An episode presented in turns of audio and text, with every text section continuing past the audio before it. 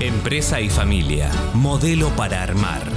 Un espacio para el éxito empresario y la felicidad familiar. Hola, soy Leonardo Glikin y hoy vamos a hablar sobre el poder de decisión y la propiedad. Resulta que Juan tiene tres hijos, de los cuales solo una, Lucía, lo acompaña en la empresa y se está preparando para ser su sucesora. En el futuro va a dirigir la empresa y su preparación está basada tanto en su carrera universitaria como en su práctica de todos los días. Los otros dos hijos de Juan no tienen ninguna vocación empresarial.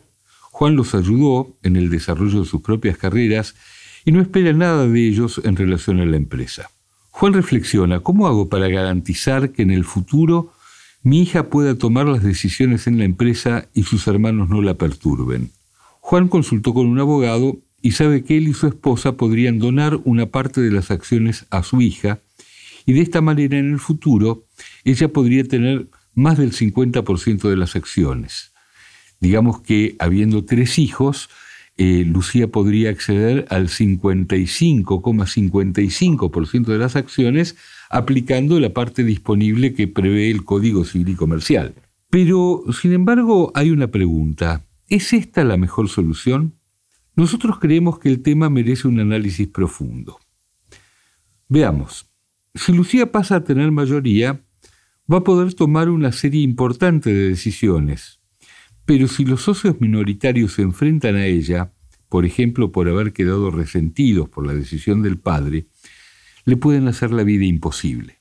Pueden lograr que ella tenga un triunfo a lo pirro, es decir, que va a ganar la batalla pero no va a ganar la guerra. Que Lucía tenga más acciones significa en principio que los hijos de Lucía van a ser beneficiados frente a sus primos. Es decir, que visto desde la perspectiva de Juan, sus nietos van a quedar en situación de desigualdad. ¿Es esto lo que quiere Juan? ¿Es esto lo que quiere la esposa de Juan, madre de Lucía? ¿Qué pasaría si Lucía en algún momento deja de participar en la empresa? ¿Se mantendría ese beneficio? ¿Cómo tomarán los otros hijos esa diferenciación patrimonial a favor de Lucía, que va a pasar a tener un patrimonio mayor que el de ellos? Todas estas preguntas tienen respuestas y es aceptable que Juan decida, después de planteárselas, que le parece justo y razonable que Lucía tenga la mayoría. Es decir, que la idea de donarle acciones sigue siendo una posibilidad. Pero hay otra posibilidad, que Juan quiera preservar el poder de decisión a favor de Lucía, pero también que todos sus hijos hereden participaciones societarias por igual. Lo importante es que Juan y todos los que están en su situación sepan que se puede lograr a través de diversos mecanismos.